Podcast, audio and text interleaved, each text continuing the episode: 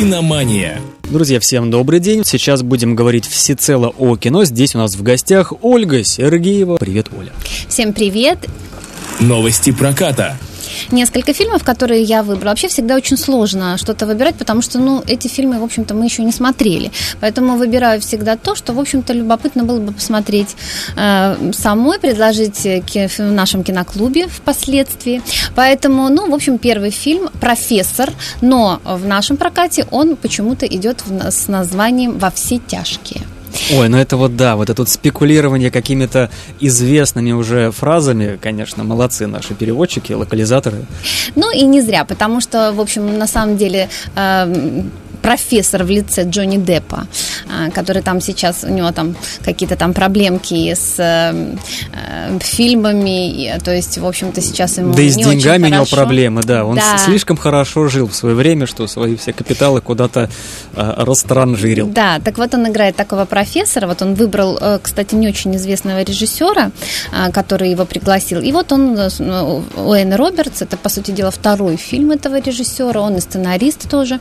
Джонни Депп играет профессора, который узнает о неизлечимом а, смертельном своем заболевании и э, решает, так сказать, пожить полной жизнью, на полную катушку. Ну, для этого э, ничего особо не нужно делать, а всего лишь, в общем, нетрадиционные методы использовать э, п- преподавания студентам. Отпустить все поводья, которые тебя Абсолютно. держали, да, и Да. вот как раз во все тяжкие, видимо. Во все тяжкие, да. То есть, ну, в общем, у него там и не политкорректные комментарии по поводу всего, и, в общем, там э, идет он и в загул, и вообще в, разнос полностью. Но... Я, кстати, видел трейлер такой, Да, ну, интригует, интригует. Интригует, да, Опять-таки, Джеб, э, Джеб, Джеб, Джонни, Депп настолько обаятелен и органичен в ролях вот таких вот немножко шибанутых персон, что там все отлично, мне кажется. Да, давайте посмотрим. Вообще, тем не менее, вот уже на, э, хотя его и ругали перед тем, как этот фильм э, должен был выйти в прокат, но когда он вышел, удивительно, люди пошли, и если на Западе они так очень строго относятся к, э, к актеру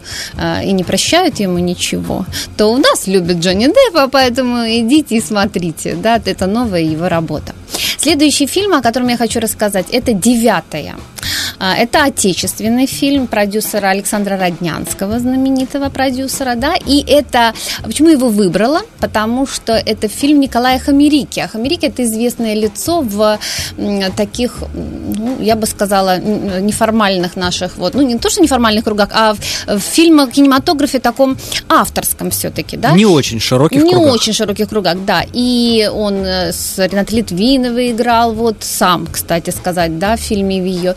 И, кстати, снял «Ледокол». Э, Был такой фильм э, кассовый очень. Да, Это да, был, фильм, да. правда, неплох. Да, да, да, это вот его работа на большом, э, так сказать, массовом, в массовом кинематографе, в мейнстриме. А вообще он, конечно, все-таки артхаусный, наверное, режиссер. И вот он снимает опять еще один проект в такой вселенной, как пишут, во вселенной дуэлянта. Помнишь такой фильм «Дуэлянт»? Да, да, немножечко напоминает, э, например, э, Видока, вот э, Ну, с Депардье. Вот да, да, такое да, но что-то здесь- да. нуарно-мистическое. Здесь будет имперский Петербург, здесь будет э, череда э, загадочных убийств, э, ритуальных убийств, да, здесь, в общем-то, у нас э, комиксовая такая э, э, подоплека, то есть здесь есть э, история в картинках, которую сочиняет, э, значит, один из следователей, и вот это вот все это сопоставляется с историей, которая идет. Ну, здесь у нас, опять же, Евгений Цыганов, э, это старший коллега этого следователя, сыщик, который тоже, в общем, своеобразный, как всегда. У каждого сыщика есть свои тараканы, да, в голове. Вот, и э, он вот раскрывает вот эту череду, череду, вот, это- там у нас будет и оккультизм, и серийные убийства, и, в общем, все это, и, и, и Петербург, э, э, в общем-то, времен Пушкина, я так понимаю, или что-то в этом роде. Вот, то есть все это будет в этом фильме, и, наверное, это будет что-то любопытное.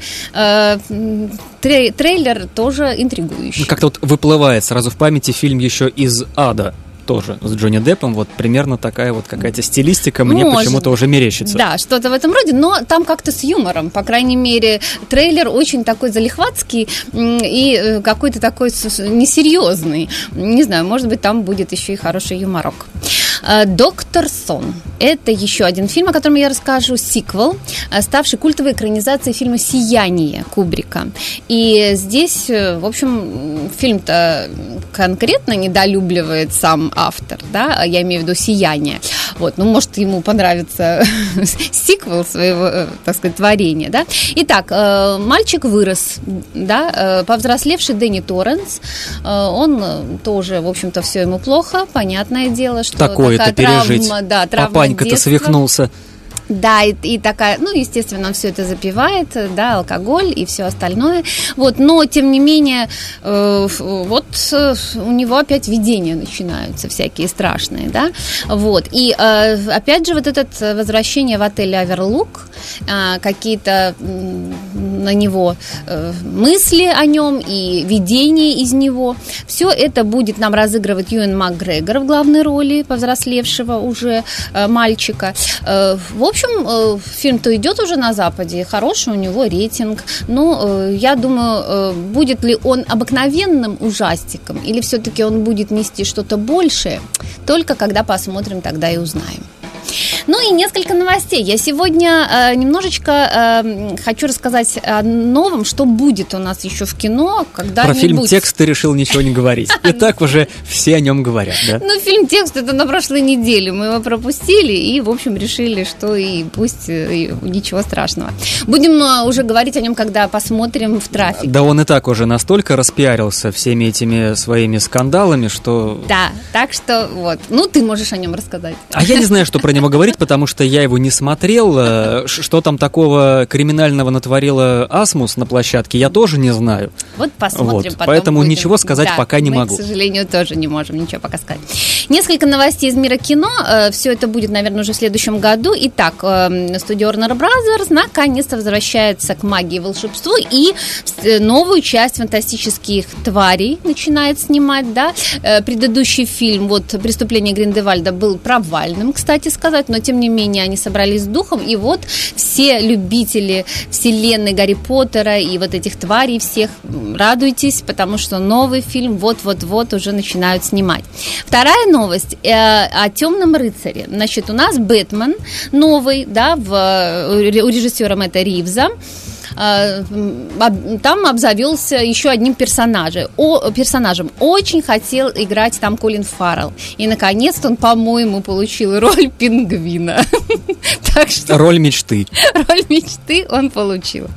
А, Метро Голден Мэйр оттуда новость. Новость о Дэниеле Крейге. Ну, наконец-то они отпускают бедного Дэниела Крейга из рабства, а, поэтому он, а, значит, э, последний фильм играет с агентом 007. Картина называется «Не время умирать», и скоро-скоро мы ее увидим. Потратили на нее а, баснословную сумму денег, то есть э, он получился самый дорогой в истории Бондианы. То есть хотят они, э, так сказать, при, при, превозмочь да, успех «Мстителей. Финала». Это совершенно точно, да, вот, и поэтому, ну, напомню, что координаты Skyfall э, как раз-таки вот получили более миллиарда по сборам, если кто любит вот эту статистику. Поэтому, ну, я не знаю, что теперь будет с последним фильмом, но я думаю, все пойдут, потому что он последний с Дэниелом Ну, ну вот тебе, Оль, нравится вот э, вся эта бандиана, бандиада? Ну да, нравится. Нравится. Я ничего не смотрел, ничего. Вот мне и, даже не тянет вообще. Ну вот, а поэтому, может быть, с последнего стоит и начать, понимаешь? Все, что я знаю про э, фильмы о Джеймсе Бонде, это э, цитирование Джеймса Бонда одним из героев фильма «Trainspotting», который на игле. Помнишь, там был такой кайфолом, и он прям был фанатом Джеймса Бонда. Вот, все, что я знаю про Джеймса Бонда. нужно все-таки с какого-то момента начать. Может быть, я говорю, вот с последнего фильма начни, а потом пойдешь все в другом порядке. И очень э, обязательно я должна сказать об этой новости, потому что она у нас в конце э, программы сегодня должна отразиться. Итак, э, вы знаете, дорогие мои слушатели и зрители, что пытаются оживить Джеймса Дина. Ой, какой ужас, да? Ну, каким образом? Ну, сейчас, вы знаете, Уилл Смит, значит, получил, да, своего двойника в Гемини, и Роберт Де Ниро омолодился, и сейчас вот в Ирландце там будет его молодой вариант, да? Ну, и, в общем, по всем этим технологиям, я так понимаю, начинают всех оживлять. И вот э, первая жертва – это Джеймс Дин, который будет играть главную роль, четвертую в своей карьере. Какой ужас, Это да? спустя сколько? Наверное, лет 50 э, Ну, 55-й год, да, трагически погиб погиб в автокатастрофе в 24 года, и, те, и стал легендой, стал культом буквально, да. Но вот его взяли почему-то не на главную роль. Я не знаю, наверное, не тянет он на главную роль. Наверное, просто ресурсы э, компьютера, которые нужны для того, чтобы столько этого человека воссоздать в кадре, не позволяют его сделать главной Да, персоной. я не знаю, но скоро, вот скоро-скоро всех оживят. Так вот, э, значит, фильм э, будет называться примерно так «В поисках Джека». Это фильм о Флетчеле Карлсоне, пережившем трагедию э, и э, решившем уйти на, отправиться на Вьетнамскую войну, чтобы там и умереть. Но там встречает замечательную собаку по кличке Джек, э, лабрадор раненый, с которым, в общем-то, он вновь воспрял духом, и в один прекрасный момент он получает приказ оставить этого Джека во Вьетнаме, и каким образом вот он будет справляться с этим, как он будет его спасать, это, видимо, очень трогательное кино. Но, но, но главную роль будет играть не Джеймс Дин. Джеймс Дин будет играть второстепенного героя по имени Роган. В общем, семья дала согласие, все фотографии, семейные архивы, все было отдано на, так сказать, воссоздание этого образа. В общем, это будет что-то необычное, честное слово. Так что имейте в виду, что свою четвертую роль в большом кино э, 24-летний Джеймс Дин сыграет именно вот в этом фильме а, «В поисках Джека». Фильм недели. Ну а сегодня я расскажу вам о, об историческом фильме. Э, вообще любое историческое кино у нас и ждут, и постоянно ругают. А я э, вообще э, хотела обратить ваше внимание на нетфликовский фильм, э, который вышел на большом экране э, очень э, небольшим количеством. Ну то есть буквально его показали на Венецианском кинофестивале, и сейчас вот неделю назад он появился на Netflix, то есть можно смотреть дома. Но это преступление. Я потом скажу, почему. Итак, фильм «Король». Исторический фильм австралийского режиссера Дэвида Мишо. Может быть, ты слышал о таком фильме «Ровер». Может, ну, слышал или смотрел. Вот он снимал... вот этот- ничего не помню, ничего. «Машина войны» был у него еще такой фильм с Брэдом Питтом. Вот, э, тоже нетфликсовский проект. Но, э, в общем, не важно, э, важно то, что он снял вот этого короля. Это эпическое, эпический фильм, э, но э, эпический это, наверное, э, не в смысле сражения, а в смысле темы, которую он поднимает. Во-первых, это не замахнуться ли нам на нашего, да, Уильяма Шекспира. То есть Замахнулись. Замахнулись, да. Дело в том, что Шекспир вообще в 90-х годах был э, самым популярным автором, да, платить ему не нужно авторские, да, вот, и э, действительно его во всех ипостасях экранизировали. Там был и влюбленный Шекспир, и вот не, уже в, и Ромео плюс Джульетта с Ди Каприо, много чего, И да. Гамлета там какого-то Да, много-много ставили, раз, да. всего. Причем и с текстом Шекспира, и э, просто, э, значит, пересказ э, вольный, я бы так сказала, да. И действительно это была золотая пора Шекспира. Потом стали проваливаться все вот эти фильмы, и сейчас боятся вообще экранизировать Шекспира в таком э, объеме полном.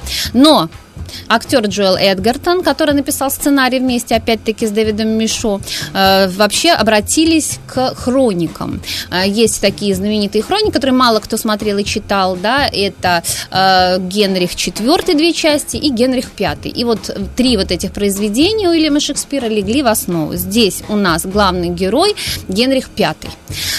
Вообще, конечно, картина поражает с, с одной стороны и своим масштабом, а с другой стороны своей интимностью. В общем, темы, которая рассказана э, о человеке, который приходит к власти э, с- не- э, без желания абсолютно, да, ею обладать. Так, это какое государство получается? Вр- э, Это Великобритания, Великобритания. да, конечно. И здесь э, у нас... м, Конечно, картина настолько, э, в общем-то, объемная получилась. Не знаю, хотели ли так э, сделать э, наши создатели. Конечно, хотели. Вот. Но действительно ругает кто-то ее, кто-то хвалит. Но я обязательно хотела бы, чтобы вы все-таки на большом экране ее посмотрели. Не знаю, это совершенно невозможно, наверное, здесь. Но, тем не менее, ну, всех приглашаю к нам. Вот. Дело в том, что действительно вы можете рассмотреть и все эмоции, и детали только на большом экране. Удивительно, что такое кино теперь уходит вообще на телевизионные экраны.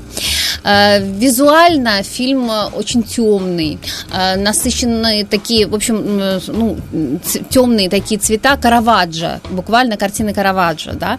Вот. В главной роли Генриха V франко-американский актер, 23-летний Тимоти Шаламе. Любопытно, что, в общем, англичанина играет француз, английского короля, да, а вот, например, французского дофина, такого надменного, играет как раз Роберт Паттисон, который является англичанином, да? Здесь вот такая рокировочка произошла, да. Ну, Но... Паттинсон я вообще последнее время так могу заметить, он всячески изо всех сил, и причем так довольно неплохо реабилитируется после «Сумерек». Вообще он... Потому что берется за разные роли, да. вот взять хотя бы Good Times, да, вот эти да, вот хорошие да, времена, да, но да. он же там молодец. Да, и здесь тоже молодец, и вообще он в «Ровере», кстати, играл у того же Дэвида Мишо, и э, вот его он приглашает еще раз, да, на эту роль. Но э, что касается, я бы хотела даже больше здесь на Шаламе обратить ваше внимание, потому что э, настолько, сколь юный вообще э, э, у нас актер, э, э, сколь необычный выбор для короля, потому что у нас стереотип короля несколько иной. А здесь совсем мальчик, совсем юноша, совсем э, подросток, по сути дела, да. И э, вообще, как он справляется с этим э, своим заданием, а очень даже хорошо. Э, он э, никогда не искал этой короны, но ему она, так сказать, возлагается на него, ну и с этим совсем возлагается все, и конфликты, и э, все, и заговоры, и все на свете, что, в общем-то, возможно придумать. Э, но у него есть э, верный Фальстаф, э, известная фигура. Регент, скажем так, ну, ну как он там это, называется Нет, правильно? Он, он его друг, просто друг, один из его вассалов, но тем не менее, который говорит ему в лицо все, что он думает. Э, и как раз-таки его исполняет тот же Джоэл Эдгертон, который написал сценарий. Очень такой получился у него шекспировский образ, но говорят они не шекспировским слогом, это минус, многие пишут, да, другие что, же пишут, не в стихах это... все это? Не в стихах это все, да, это все идет э, прозой. Ну, но... По-моему, лучше, что не в стихах. А вот кто-то вот, правда, так Некоторые я смотрел вот эти да. вот шекспировские какие-то дела, ну как-то да, да, тяжело да. это вот Тяжело, но тем не менее одним из лучших сейчас является сериал «Пустая корона», э, одна из интерпретаций вот BBC, э, и там как раз те же события практически, если кто-то хочет еще поподробнее все это узнать. Так вот, любопытно, что вообще этот юноша Тимати Шаламе Кудрявый, он вообще справляется с ролью прекрасно, потому что, например, вот эти грани характера своего передает, где он от печали, да, и э, вот этой хрупкости своей вдруг неожиданно, например, в бою переходит в такой дикой свирепости, и э, вот эти грани уже, ну, 23-летнему актеру это даже очень здорово, да, ну, что он это может э, уже передать. Мы помним фильмы эпические с Мелом Гибсоном, и, Соли, и Лоренсом Оливье, Кеннетом Брана, которые, в общем-то, практически э, вот таких же героев, да, э, народных изображали. Но это кино совсем другое. Вообще другое еще почему? Потому что здесь помимо трагедии человека, который вынужден нести вот это бремя власти и который трансформируется под этим бременем и трансформируется неизбежно, здесь очень сильна антивоенная направленность, потому что, ну вот центральная битва, которая здесь показана, да, а, это битва при сражении при Азенкуре, а, оно здесь э, практически, ну, э, очень точно излагаются не само даже сражение, а последствия этого сражения. Э, мы знаем мифы об этом сражении, да, что там было и какой-то э, замечательный героизм там и так далее, и так далее, да, а здесь, в общем-то, демифологизация происходит вот именно этого сражения. Месиво, страшное лицо войны, оскал, да, и, в общем, как говорит сам Фальстаф, ни, ничто так не пачкает душу, как убийство. Поэтому э, здесь, в общем-то, немножко по-другому повернулся вообще исторический фильм, э, и я думаю, что это очень интересное такое направление, что-то в нем такое меняется в исторических эпиках. Ну и э, особенно хотела бы вам посоветовать его посмотреть на большом экране. Если у вас не получится, то просто посмотреть его. И мысль этого фильма о том, что война, ну, в общем-то, хотя и может быть обуздана, но искоренить ее, видимо, невозможно. Вот особый трагизм осознания Генрихом вот этого факта, он, конечно, э, особенная, вот, наверное, мысль этого фильма. Так что смотрите хорошее кино, становитесь лучше. Оля, тебе огромное спасибо, ждем в следующую пятницу. Киномания.